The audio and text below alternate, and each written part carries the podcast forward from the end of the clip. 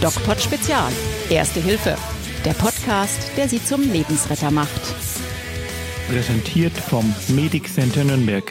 Herzlich willkommen zur zweiten Folge von DocPod Spezial. Und heute geht es um das total wichtige Thema Rettungsgasse und Gaffen. Ich hoffe, ihr hattet eine schöne Woche. Ich hoffe, ihr habt letzte Woche DocPod Spezial zum ersten Mal gehört. Und ähm, ich hoffe natürlich, dass wir euch mit diesem Format einfach Einblicke in eine Welt verschaffen können, von der ihr vielleicht noch nicht so viel wisst und die euch und die jeden von uns mal treffen kann. Und wenn man da gut vorbereitet ist, dann kann man tatsächlich zum Lebensretter werden. Und das möchte dieser Podcast erreichen. Der DocPod Spezial möchte euch zum Lebensretter machen. Denn jeder ist verpflichtet, erste Hilfe zu leisten.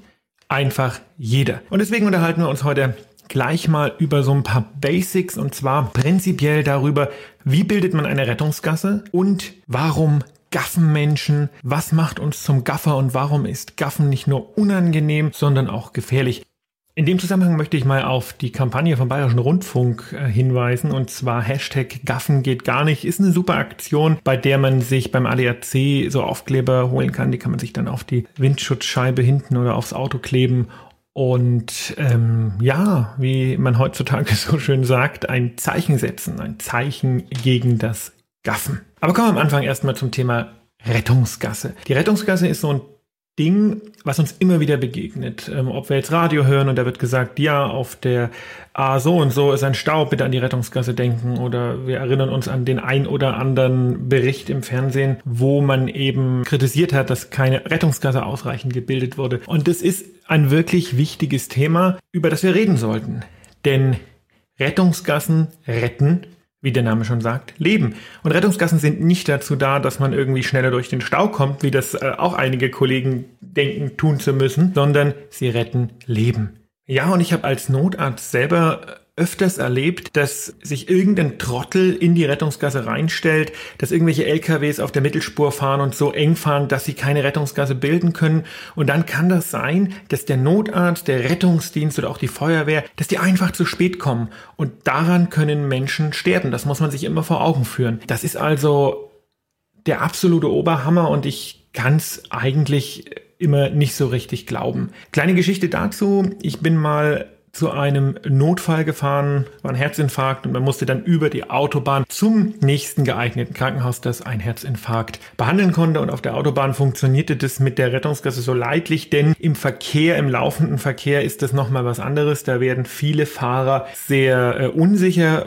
Was sollen sie nun tun? Sollen sie sich jetzt wie in einer Rettungsgasse üblich nach links und nach rechts begeben oder sollen sie einfach auf die rechte Spur fahren? Kleiner Tipp hierzu, wenn der Verkehr läuft und von hinten kommt ein Einsatzfahrzeug, da bitte keine Rettungsgasse bilden, denn das ist richtig gefährlich. Das Einsatzfahrzeug fährt ja nicht mit 100 oder mit 150 kmh durch die Rettungsgasse durch, sondern wenn von hinten ein Fahrzeug kommt und der Verkehr fließt, ganz normaler laufender Verkehr, dann einfach die linke Spur freimachen und den Rettungswagen, das Rettungsmittel vorbeilassen. Nun, in dem Fall war es so, dass wir über die Autobahn fahren mussten. Das funktionierte, wie gesagt, so leidlich gut. Und dann sind wir irgendwann abgefahren und mussten noch ein Stück Landstraße zurücklegen, um dann eben zu diesem Krankenhaus zu kommen, das den Herzinfarkt ordentlich behandeln konnte. Und als wir auf dieser Landstraße gefahren sind, haben wir gesehen, dass sich tatsächlich so ein, keine Ahnung, pseudo-cooler Fahrer eines äh, einer, einer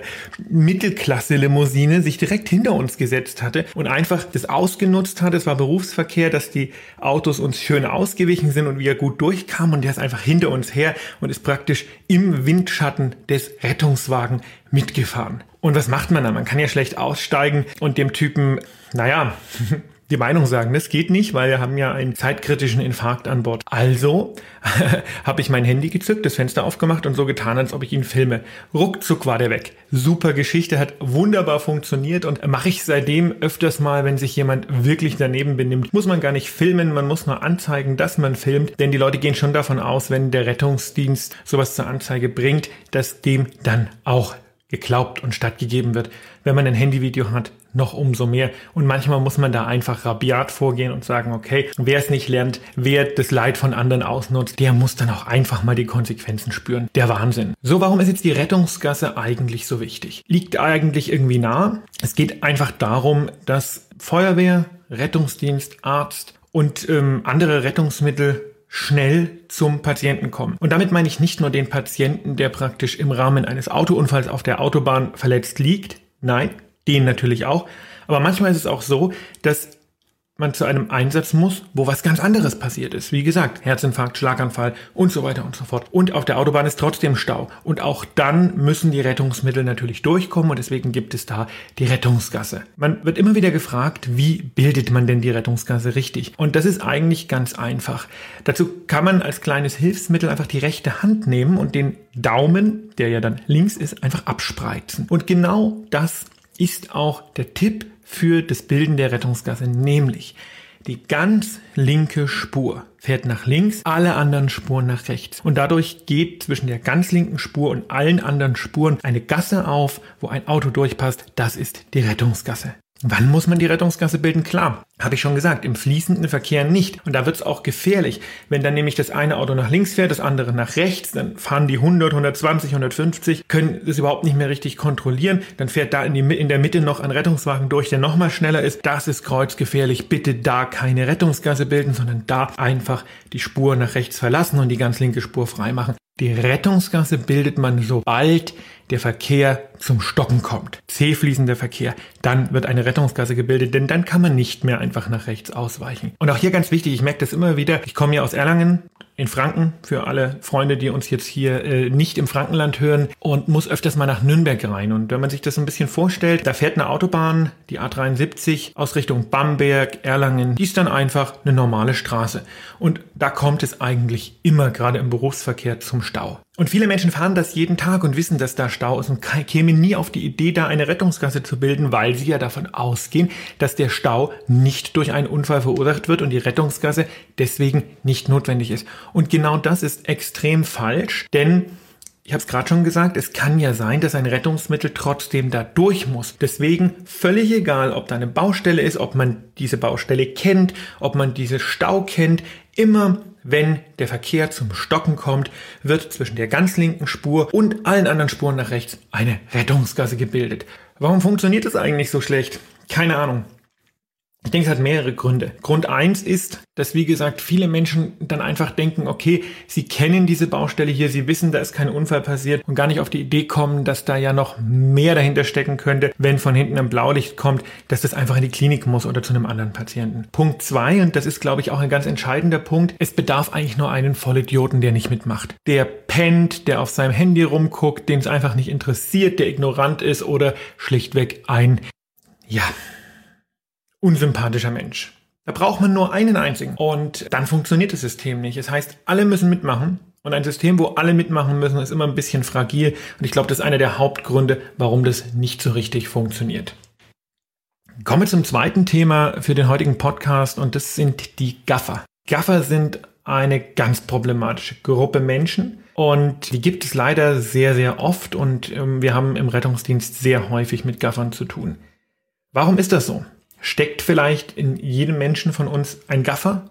Das kann schon sein und das ist wahrscheinlich auch so, denn wenn man irgendwo vorbeifährt, geht's auch mir so, wenn irgendwo ein Unfall passiert ist, man fährt auf der anderen Spur vorbei, dann guckt man schon, was ist da passiert, was sind da für Rettungsmittel im Einsatz, so auch aus professionellem Interesse. Auch das ist im Grunde schon Gaffen. Das heißt, sind wir ehrlich mit uns selber, jeder von uns hat so ein bisschen den Gaffer in sich und gegen den muss man kämpfen, denn Gaffen ist gefährlich. Gaffen wird dann zum großen Problem, wenn die Menschen zum Beispiel den Rettungsdienst oder Hilfskräfte behindern. Gaffen wird dann zum großen Problem, wenn Erste Hilfe, die eigentlich geleistet werden müsste durch Ersteintreffende, nicht geholfen wird. Und dann haben wir wirklich ein Problem, wenn Leute drumherum stehen, Fotos machen, Videos machen und die erste Hilfe, die sie eigentlich leisten müssen, nicht geleistet wird, weil sie es vielleicht auch gar nicht können. Stellt euch einfach mal vor, da würdet ihr liegen oder jemanden, den ihr liebt, und da würden irgendwelche Leute drumherum stehen und statt dem Menschen zu helfen, vielleicht sogar das Leben zu retten, machen Sie ein Video und dann haben die irgendwie ein Video von eurem sterbenden Partner oder Kind oder sonst was auf dem Handy. Mal drüber nachdenken. Das ist doch ganz, ganz übel. Und man muss immer sagen, wer gafft, hilft nicht. Und das ist eine Schweinerei. Wir dürfen uns nicht am Leid von anderen ergötzen, an der Vorstellung, hey, anderen geht's doch eigentlich viel schlechter als uns. Gaffen wir mal ein bisschen. Das geht nicht und das kann man einfach nicht nachvollziehen. Klar, der Gaffer steckt irgendwie in jedem von uns. Uns interessiert nun mal, was da passiert ist, aber das müssen wir bekämpfen. Das geht so nicht. Ganz interessant in dem Zusammenhang ist der Fall, wo die Feuerwehr tatsächlich Gaffer vollgespritzt hat. Die sind vorbeigefahren, haben geguckt, haben Handy-Videos gemacht, oft LKW-Fahrer und die Feuerwehr hat einfach einen Schlauch genommen und hat die vollgespritzt. Und jetzt kann man sagen, ja, hm, das geht gar nicht, weil da geht ja das Handy kaputt und sonst was. Tut mir leid, ich sage genau richtig, anders lernen Sie es nicht. Das geht einfach nicht. Und Gaffen ist nicht nur lästig, Gaffen ist nicht nur unanständig, übergriffig und distanzlos. Gaffen ist gefährlich, denn durch Gaffer entstehen Folgeunfälle. Sei es auf der gegenüberliegenden Fahrbahn, wenn es zu einem Autounfall kommt, wo die Leute plötzlich abbremsen, weil sie schnell was sehen wollen, Handy raus, filmen, Bums, Auffahrunfall.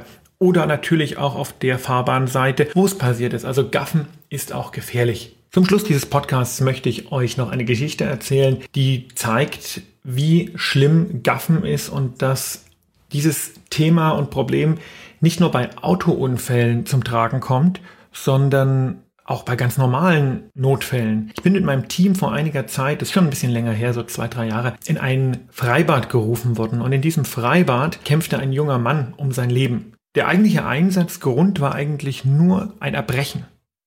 Ich habe mich schon gewundert, warum wir als Notarzt zum Erbrechen fahren sollen, denn ehrlicherweise ist das nicht ganz so unser Job, denn wir kümmern uns um lebensgefährliche Zustände und der Zustand war lebensgefährlich. Der hatte nämlich nur erbrochen, weil sein Herz-Kreislauf-System ausgesetzt hatte. Der war in irgendeiner Weise ertrunken, der war vom Turm gesprungen und trieb leblos im Schwimmbecken. Und wir haben alles und ganz viel getan, um diesen jungen Mann ins Leben zurückzuholen, haben eine Herz-Lungen-Wiederbelebung gemacht. Wir haben Elektroschocks verabreicht. Wir haben wirklich unser Bestes gegeben.